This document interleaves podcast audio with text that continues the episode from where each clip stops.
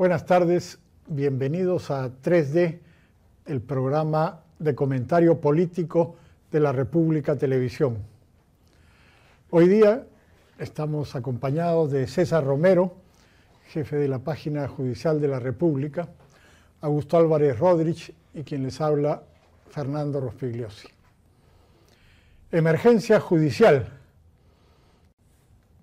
Con los nuevos audios que han aparecido involucrando a más jueces en casos, por decirlo menos, irregulares, se produce un nuevo terremoto en el Poder Judicial y el presidente de la Corte Suprema, Víctor Prado Saldarreaga, está pidiendo el cambio del Consejo Ejecutivo del Poder Judicial. ¿Qué significa esto? César Romero nos lo explica. Que más decía que era jefe de la página judicial, pero como está la cosa, de las De la República en general. es el tema político de, las Sí, páginas. esto- estos audios han, han desnudado por completo al Poder Judicial. ¿no? Lo que lo sucedido ahora es que a raíz de estos audios que hablan de un traslado, un pedido de trasladar a una jueza de provincias a Lima, involucra a todo el Consejo Ejecutivo. El Consejo Ejecutivo es el órgano de gobierno del Poder Judicial. ¿Administrativo de gobierno? ¿Qué significa eso? El gobierno administrativo. Ellos ven todo lo que es el manejo del presupuesto, compras, eh, vacaciones de los jueces, licencias, traslados de un, de un puesto a otro. ¿Y qué era lo, lo- lo indebido en este caso? Eh, lo indebido es la intervención de un, de un magistrado externo al Consejo Ejecutivo para presionar. Lo que hay que ver es que, digamos, las plazas en Lima son pocas a veces, hay más competencia por postular en Lima y ¿qué es lo que hacen? Muchos abogados se van y postulan en provincias. Ah, Consiguen plazas en provincias, son jueces titulares en provincias y pasado un tiempo solicitan, por diversos motivos, su traslado a una plaza ya siendo nombrados a Lima, que es mucho más rápido. En los últimos años lo que, lo que se ve es que se estaba utilizando la Sala Penal Nacional. La Sala Penal Nacional estaba integrada por jueces que se traían de provincias para ver los casos más emblemáticos, narcotráfico, lavado, corrupción.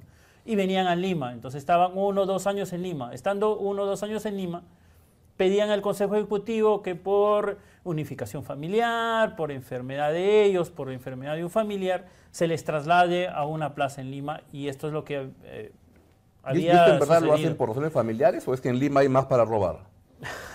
Hay en Lima hay más movimiento para todo, tanto sea, para robar como la marmaja es más grande. Sí, como te digo, el Entiendo, fondo es que quieren trabajar en Lima desde un principio, ¿no? Y que han postulado en provincias por tener la vacante y después son trasladados en Lima. Entonces, lo que se vio también en, en estos audios es que eh, la red aprovechaba, gente como Inostrosa, aprovechaba esta necesidad de los jueces de querer trasladarse a Lima para captarlos.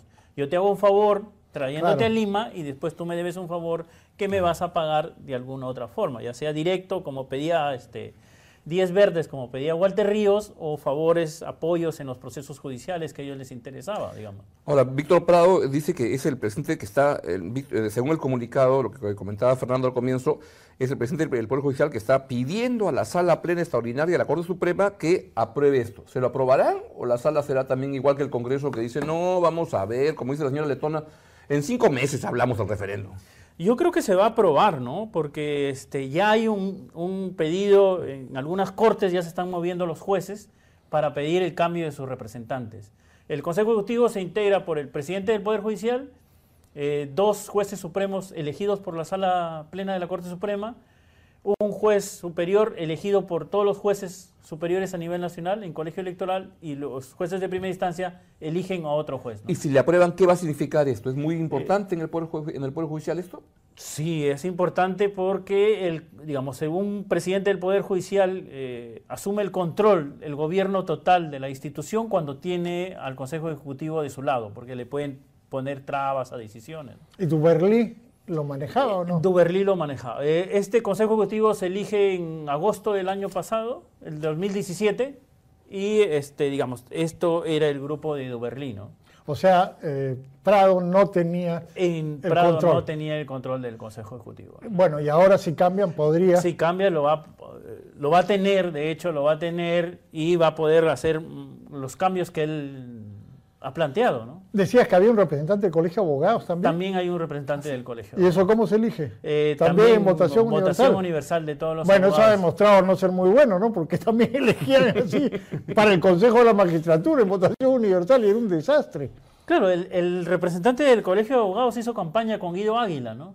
Como candidato de Guido Águila o con el respaldo de Guido Águila. Fue Debes elegido. explicar quién es Guido Águila. Es, eso- Es es- el Guido Águila es el que era este presidente del Consejo Nacional de la Magistratura, que está inclu- incluido todo el manejo del o CNM. sea, presidente de la- del del- Consejo Nacional de la Magistratura es como ser, este, haber sido jefe de, de la, de la cueva del Ibabá, más o menos. Sí. No, es más o menos, porque el Consejo es una cosa podrida. Ser jefe de eso es ser casi... Es que, Bueno, entonces- el Consejo tenía demasiado poder, ¿no? O sea, era un poder absoluto sobre, digamos, el Consejo Nacional de la Magistratura tiene al elegir el al jefe de la OMPE, por ejemplo, control sobre todo el aparato electoral. Eh, elige también al director de, de RENIER y elige a todos los jueces y fiscales, ¿no? O sea, ahí se veía, el Consejo alcanzó bastante poder. Ahora, eh, con, con este cambio en, el, en este eh, Consejo del Poder Judicial, ¿tú crees que los, los- los, eh, las transformaciones que se requieren, las reformas, pueden avanzar más rápido o no? Eh, yo creo que sí, van a avanzar más rápido. Ahora hay cambios que requieren sí aprobación en el Congreso, ¿no? ¿Y, y eso cómo va? Porque Eso. el, el gobierno se supone que presentó, ya presentó los seis proyectos de ley o no? Ha presentado los seis proyectos de ley, ahí están, ¿no? No avanza todavía la discusión en el Congreso de, de lo que se necesita y, y de algunos proyectos, porque necesitan más, muchas más cosas, ¿no? 12 días. ¿no? Como dice, van 12 días que han mandado el, el- el Ejecutivo los proyectos y en el Congreso Letona dice que en cinco meses hablamos. Bueno, pero también hay que tener en cuenta que el propio presidente Vizcarra ha desviado la discusión poniéndonos a, a conversar ahora si es que hay eh, reelección de congresistas, bicameralidad, no sé cuántas cosas. Pero lo otro que está en discusión ahora es qué pasa con jueces que tienen inmunidad y que se requiere que el, el Congreso les levante la inmunidad para poder procesarlos, como los otros que ya están presos. Es ¿Qué pasa con. Inostroza, por ejemplo? O sea, eh, eh, un juez supremo tiene eh, protección legal, ¿no es cierto? Sí. Entonces, por que- esa razón entiendo que no está con Walter Ríos en, en la cárcel. Y añado, Claro, no- y no añado está la, la misma pregunta, ¿por qué no está este señor Inostroza en la carceleta del Poder Judicial ya? Porque Donde por de- la inmunidad, debería ¿no? estar, ¿no? La- su inmunidad tiene que levantarle el Congreso. Ellos tienen inmunidad y el Congreso tiene que levantarle y recién ahí se podría presentar una denuncia contra él. pero y entonces la- no va a Pero eso está... Eso va a demorar, o ¿Por sea, qué va a demorar? Porque tiene que aprobarse y discutirse en el Congreso la, la acusación. Pero ya hay una acusación. ¿Quién Ya hace la una- acusación? Hay una primera denuncia que presentó el fiscal de la Nación, Ramos Heredia. Me estoy acordando de Ramos Heredia de nuevo. Cuidado, cuidado, cuidado. Gonzalo Chavarri. Ya, Chávez ha presentado una denuncia una contra denuncia Inostroza. ¿Y? contra Inostroza que está mal planteada. Ya. El procurador Amado Benco presentó una segunda denuncia complementaria. Ya. Y entiendo que ahora el doctor Pablo Sánchez está preparando una ampliación de denuncia. Pero digamos, ya hay una primera denuncia presentada al Congreso que se puede discutir y se puede... Este, tiene que aprobarlo el Congreso. Pero Tiene eso, que aprobarse eso va Congreso. quién, a la subcomisión de acusaciones o de acusaciones constitucionales o no? Está en la subcomisión. Está en la La subcomisión. subcomisión, claro. Han unificado la primera denuncia de Chavarri con, Con la la del segunda. procurador Ya. y ahí están... Ahora entiendo que eso pasa a la comisión permanente y luego al pleno. ellos, al- claro, la comisión permanente y pues al pleno. Ya, el pleno le levanta la inmunidad y este señor que Eh, a partir de ese momento, el fiscal de la Nación lo denuncia al Poder Judicial y pide su detención, digamos, y un juez del Poder Judicial... Pues eso no va a ocurrir. o sea, tiene que pasar un plazo todavía después de levantada la inmunidad para que eh, lo acusen la fiscalía y el poder judicial acceda a Eso suele A ser darle más rápido, digamos, eso es sí. mucho más rápido. Ya eso es, o sea, a menos que este, eh, Chavarri abiertamente quiera protegerlo, eso puede suceder en uno o dos días, una vez ¿Ah, que sí? se levante la inmunidad, sí.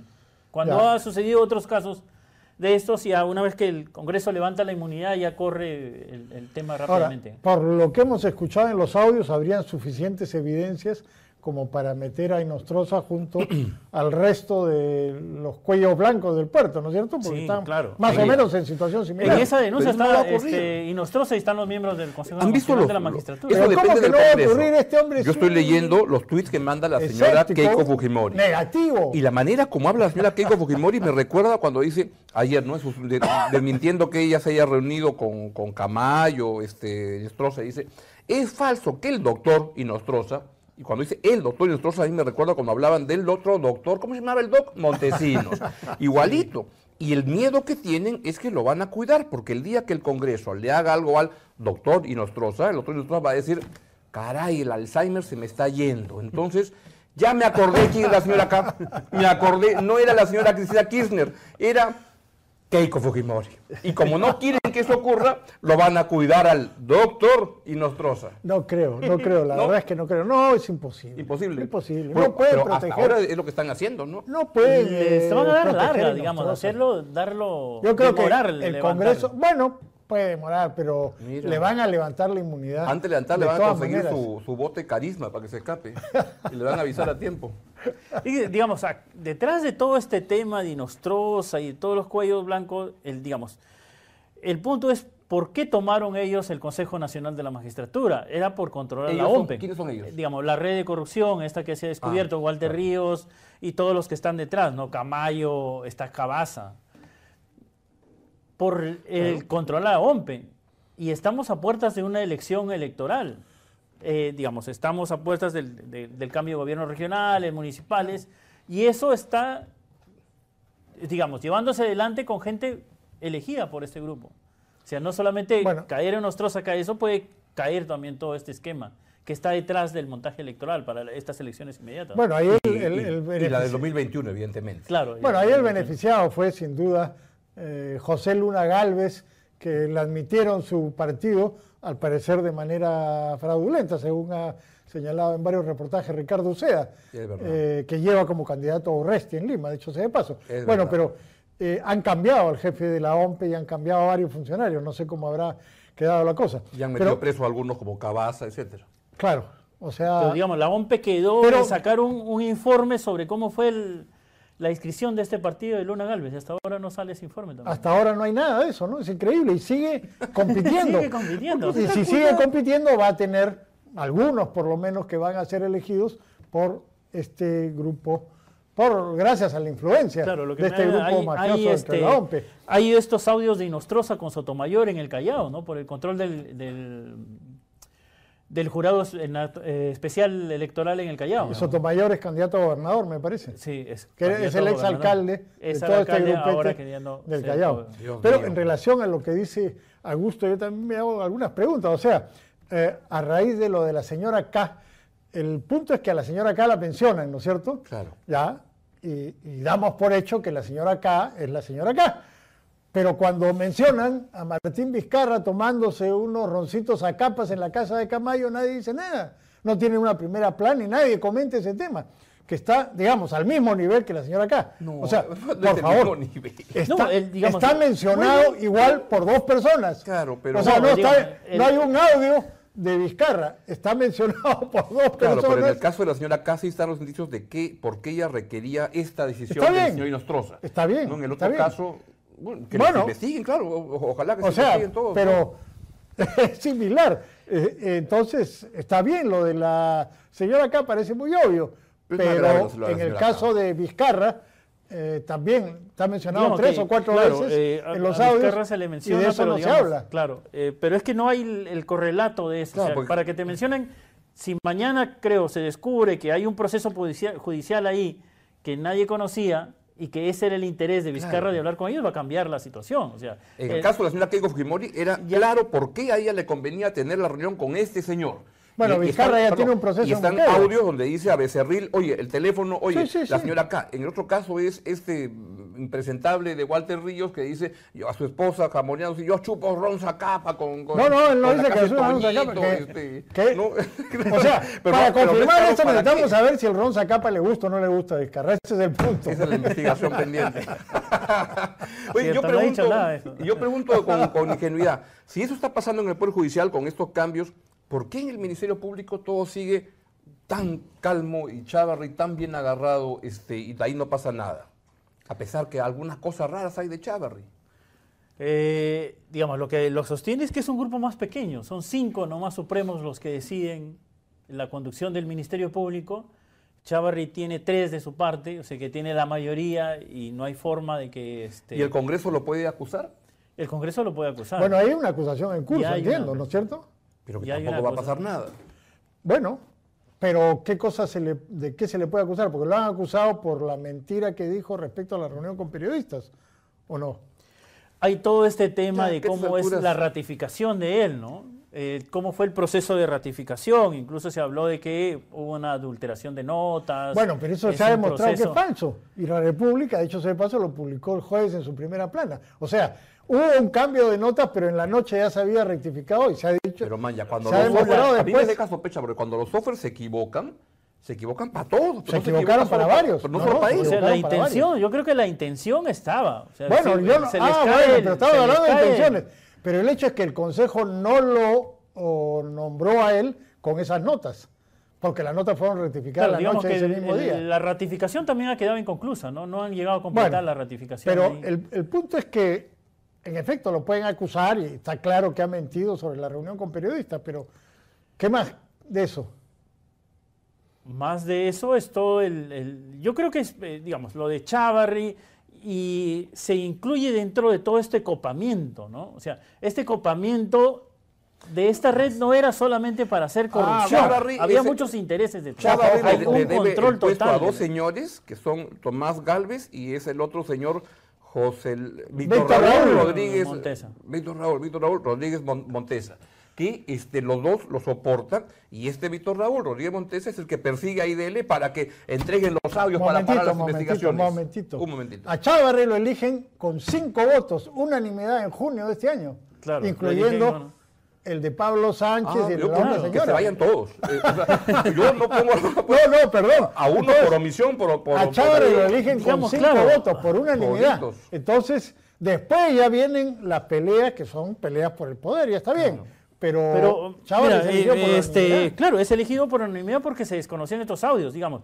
Eh, yo digo, antes de los audios, por ejemplo, Duberlí tenía todo el control del Poder Judicial, ya estaba definido. El, el siguiente presidente del Poder Judicial iba a ser Ángel Romero y el siguiente presidente del Poder Judicial iba a ser César Nostroza. Bueno, Eso Romero ya está descartado, Y ahorita ya está ¿no? descartado. con Después de esto los ya- audios que han salido. Él retiró su candidatura, pero esa era la secuencia Se que ellos ya estaban se iba a trabajando. chorear hasta las columnas del edificio. Claro, pero eso ya estaba. O sea, era el poder que tenían eso. Los audios, la difusión de los audios ha evitado eso.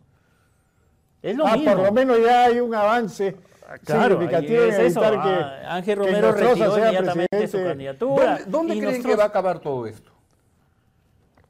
Esperemos que una reforma integral del Poder Judicial, más allá de cambio de rostros, hay que cambiar muchas cosas en el manejo Y en el correlato político, ¿crees que se va a llegar a eso o que esto va a zapatear y en algún momento esta democracia frágil, como se ve que es, va a ser cortocircuito?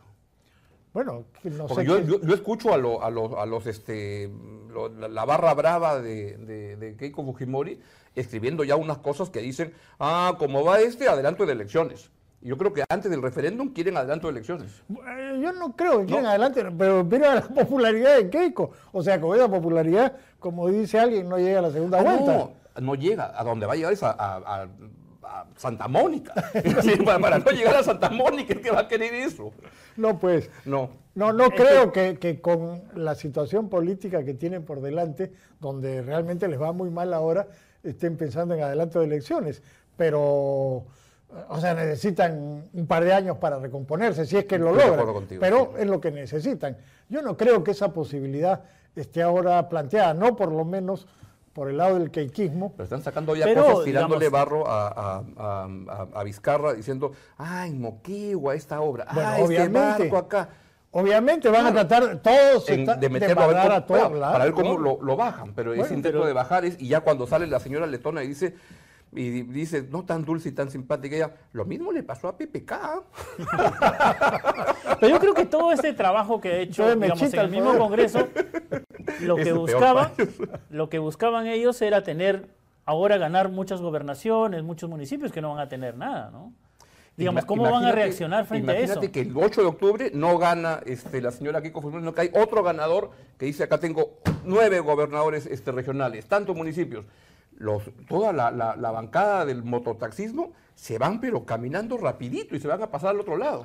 No, lo que va a pasar es que va a haber una fragmentación y, no hay nadie que vaya a tener un, gran número y si lo tiene sería igual porque serían eh, vientres de alquiler. O sea, Acuña puede tener un montón, pero igual no pasa nada porque hay gente que son caudillos locales y regionales que se han metido con esa etiqueta, ¿no?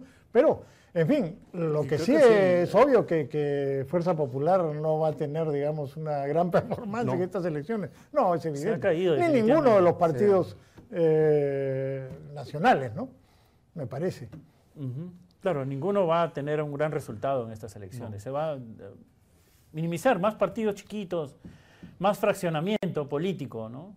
Lo único bueno es que programas como estos van a ser más entretenidos en los siguientes meses, porque esto se va a poner más bravo. O sea, lo que está sugiriendo es que nuestro rating va a aumentar. y con esos buenos deseos, llegamos al final de 3D, recomendándoles, como siempre, que difundan este programa en las redes sociales, en el Twitter, en el Facebook y en todas las redes a las que tengan acceso. Muchas gracias.